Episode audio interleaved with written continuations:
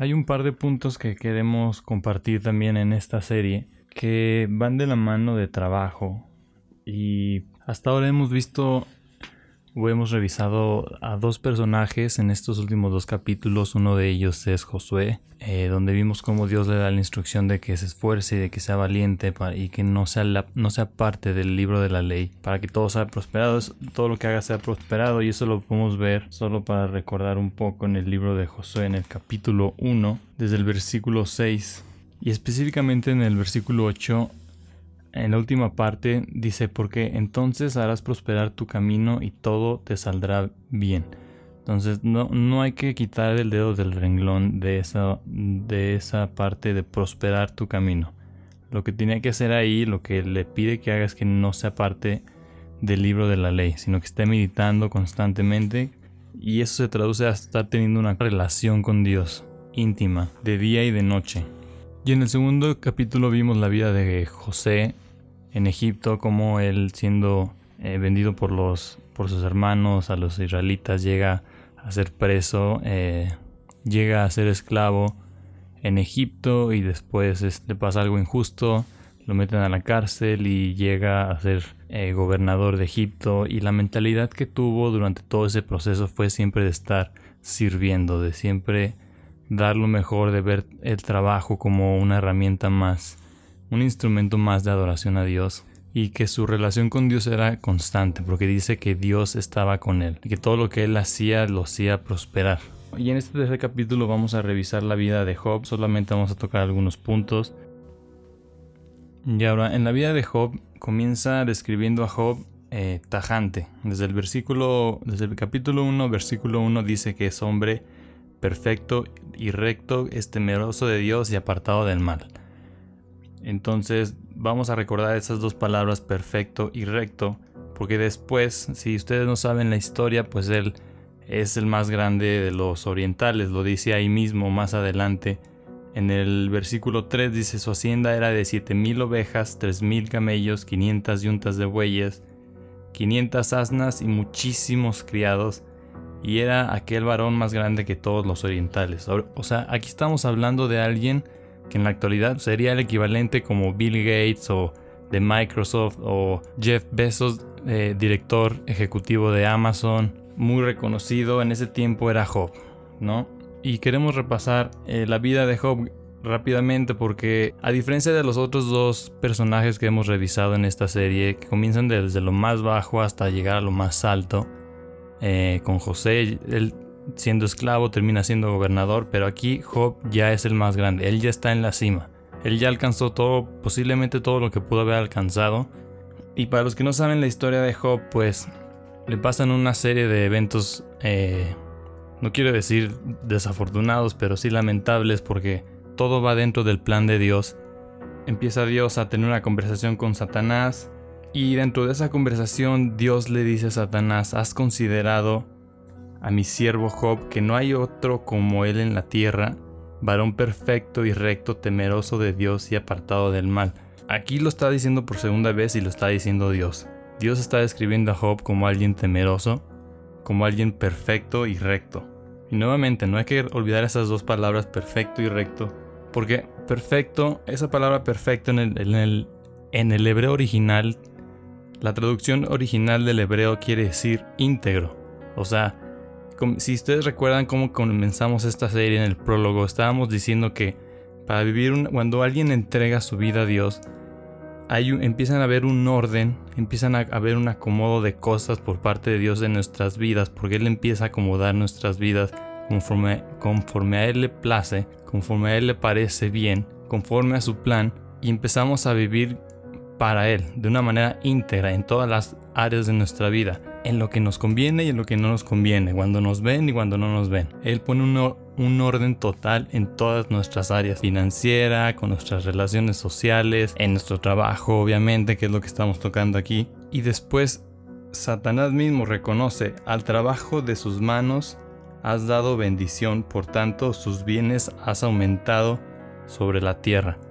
O sea, el trabajo que Job hacía no solo lo hacía, no solo era un hombre trabajador, no solo era famoso, no solo era el más grande de todos los orientales, sino que Dios prosperaba, Dios aumentaba todo lo que él hacía, que era lo que veíamos en el libro de Josué, que es lo que acabamos de leer. O sea, él tenía, esto es el resultado de que él tenía una vida temerosa a Dios. Todo lo que él hacía lo hacía para Dios, todo lo consultaba con Dios. Posiblemente a la persona, no había persona a la que le contara todas sus cosas, sino a Dios. Pero entonces Dios lo pone a prueba, le quita todo, eh, sus hijos mueren a grandes rasgos, pierde todo. Le, le, cae una enfermedad, una sarna maligna, la Biblia lo dice. En, en cuestión de un segundo la vida le da una vuelta total y queda en la ruina. Ya no es el más grande, posiblemente ya es el más chico de todos los orientales. Pero aquí es donde quiero que empecemos a revisar la mentalidad del que era el más grande de todos los orientales. Porque la mentalidad del más grande, al menos en Egipto cuando lo vimos con José, era que él tenía un espíritu de servicio, a él le gustaba servir, a él le gustaba trabajar, a él le gustaba tener una comunión con Dios. Y vemos cómo él lo fue aprendiendo, fue supervisando desde que supervisaba las ovejas y luego en casa de Potifar él administraba todo, iba aprendiendo cómo administrar, Dios prosperaba eso y luego en la cárcel él fue también aprendiendo cómo se hacían todas esas cosas o sea, y eso es lo que nos pasa mucho, que empezamos a estar en un lugar y tenemos que aprender a desarrollar las cosas, pero porque queremos alcanzar una meta, pero aún así en esa meta, cuando estamos en lo más alto, esas habilidades se tienen que quedar ahí, se mantienen. Y es por eso que Dios nos empieza a preparar. Más adelante en el, en el capítulo 31, mi Biblia comienza con el título Job afirma su integridad. Entonces, si ustedes quieren saber qué es lo que Dios describe como varón perfecto y recto, como un hombre o una mujer que son íntegros, pues los, quiero invitar a que se avienten todo este capítulo 31, porque toca varios puntos importantes sobre el amor, sobre, sobre su prójimo, sobre los pobres. Él describe cómo es él. Él empieza a decirle a Dios cómo vivía su vida cuando tenía todo. Y hay dos puntos importantes en los que nos vamos a enfocar. Uno de ellos está en el versículo, en el capítulo 31, en el versículo 13 dice, si hubiera tenido un poco el derecho de mi siervo y de mi sierva, cuando ellos contendían conmigo. Hay una versión más explicada que es la versión, la nueva versión internacional. Si me negué a hacerles justicia a mis siervos y a mis siervas cuando tuvieron queja contra mí, o sea, aquí empieza a describir, le empieza a decir a Dios, ¿acaso fue injusto cuando mis siervos y mis siervas estaban en desacuerdo conmigo? Y este es el punto que quiero tocar. Job era alguien que dentro de su trabajo, que dentro de su mentalidad de ser el más grande, él le daba el lugar que le pertenecía a cada uno de sus criados, a cada uno de sus empleados. Me imagino que como tenía tantas cosas por administrar, tanto ganado y tantos tantas tierras, obviamente a sus criados, la manera en la que él trataba a sus criados, pues me imagino que era estricto. Me imagino que me imagino que les demandaba trabajo y esfuerzo. Y había veces en los que había fricción entre ellos, pero él les daba ese lugar. Y esto, eh, la manera en la que él trataba a sus empleados, a sus criados, para Dios, Dios lo describe como un alguien íntegro, alguien perfecto y recto. Y más adelante, todavía más adelante, dice, en el versículo 31 del mismo capítulo dice, si mis siervos no decían, ¿quién no se ha saciado de su carne? Y nuevamente otra versión de la Biblia que es la nueva traducción viviente lo describe como, mis siervos nunca han dicho, Él dejó que otros pasaran hambre. A pesar de ser estrictos con ellos, sus siervos reconocían que Job era alguien justo, tanto con sus siervos con gente que no, no era de su alrededor, gente desconocida. Si él veía a alguien que tenía necesidad, él suplía esa necesidad y lo pueden ver ahí en el... lo describe en, el capítulo 31, si ustedes lo leen se van a dar cuenta. Pero e, esta es la justicia que Dios demanda de nosotros al momento de trabajo. Si tenemos a alguien a nuestro cargo, hay que darle el lugar que se merece. Cuando tenemos, cuando tenemos un choque de ideas sobre cómo ejecutar algo, es bueno, o sea, es, es prudente y es agradable ante los ojos de Dios escuchar y, dialogar, no, no imponer nuestra autoridad de que yo soy tu jefe, tú estás a, a, mi cargo y vas a ser así y así y así. No, todo lo contrario. Vamos a ver cuál es la mejor, vamos a trabajar una solución entre estas dos o tres ideas que me traen para sacar adelante el trabajo. Esa es la primera, el trato que tienes o que tenemos con nuestros empleados o que tenemos con, nuestros compañeros de trabajo, que hay que darles ese lugar, esa es mentalidad, eso es del más grande, proviene del más grande, al menos del más grande de los orientales, al que Dios llama varón perfecto y recto. La segunda cosa que creo que es un poco más complicada de tocar y no lo vamos a profundizar mucho es acerca del dinero. Uno trabaja porque pues tenemos cosas que pagar, tenemos que existir, tenemos que tenemos que obtener ingresos para poder pues pagar nuestra vida, pagar nuestra casa, eh, los alimentos, la escuela. El dinero es parte del trabajo. No es lo más importante y lo vamos a ver ahorita, pero es una, es una de las cosas por la cual la gente trabaja, porque quiere obtener dinero. Y es una de las cosas por la cual los estudiantes, o al menos la gente que estudia y estudia y estudia por obtener un puesto, es para obtener más ingresos. Ahora vamos a ver la mentalidad del más grande y lo vamos a ver en el capítulo en el mismo capítulo 31 donde Job reafirma su integridad. En el versículo en el versículo 24 dice así, dice, si puse en el oro mi esperanza y dije al oro, mi confianza eres tú. Sigue más adelante, versículo 25, si me alegré de que mis riquezas se multiplicasen y de que mi mano hallase mucho. Y nos saltamos al versículo 28 y dice, esto también será, esto también sería maldad juzgada, porque habría negado al Dios soberano. Ahora les quiero leer estos versículos en otras versiones Dice en Job capítulo 31 versículo 24 de la nueva traducción viviente, dice, he puesto mi confianza en el dinero o me he sentido seguro a causa de mi oro, versículo 25, dice, me he regodeado de mi riqueza y de todo lo que poseo. Hay que tener en claro que Job era alguien que tenía absolutamente todo. Si él quería algo, no, no, no tenía necesidad de nada, pero si necesitaba algo, adquirir alguna herramienta de trabajo nuevo, o adquirir una casa nueva o adquirir, no sé, eh, cierta cantidad de ganado nuevo, él tenía los medios para hacerlo. Para él era fácil porque tenía oro, tenía muchas riquezas, pero dice, si puse en el oro mi esperanza y dije al oro mi confianza, eres tú. Más adelante dice, esto también sería maldad juzgada porque habría negado al Dios soberano. O sea, si Job hubiera se hubiera confiado de sus riquezas y se hubiera confiado de que tenía todo, él sabe que eso para Dios, él sabe que eso es negar a Dios, que es poner el dinero en, en primer lugar, que es delegar toda su confianza y toda su fe en lo material. Ahora no estoy diciendo que no persigamos el dinero porque o que el dinero no es importante, que no nos importa porque nos importa a todos. Es algo fundamental para poder vivir. Pero Job veía el trabajo como un instrumento más de adoración. Él trabajaba porque él, él sabía que a Dios le gusta que nosotros fructifiquemos.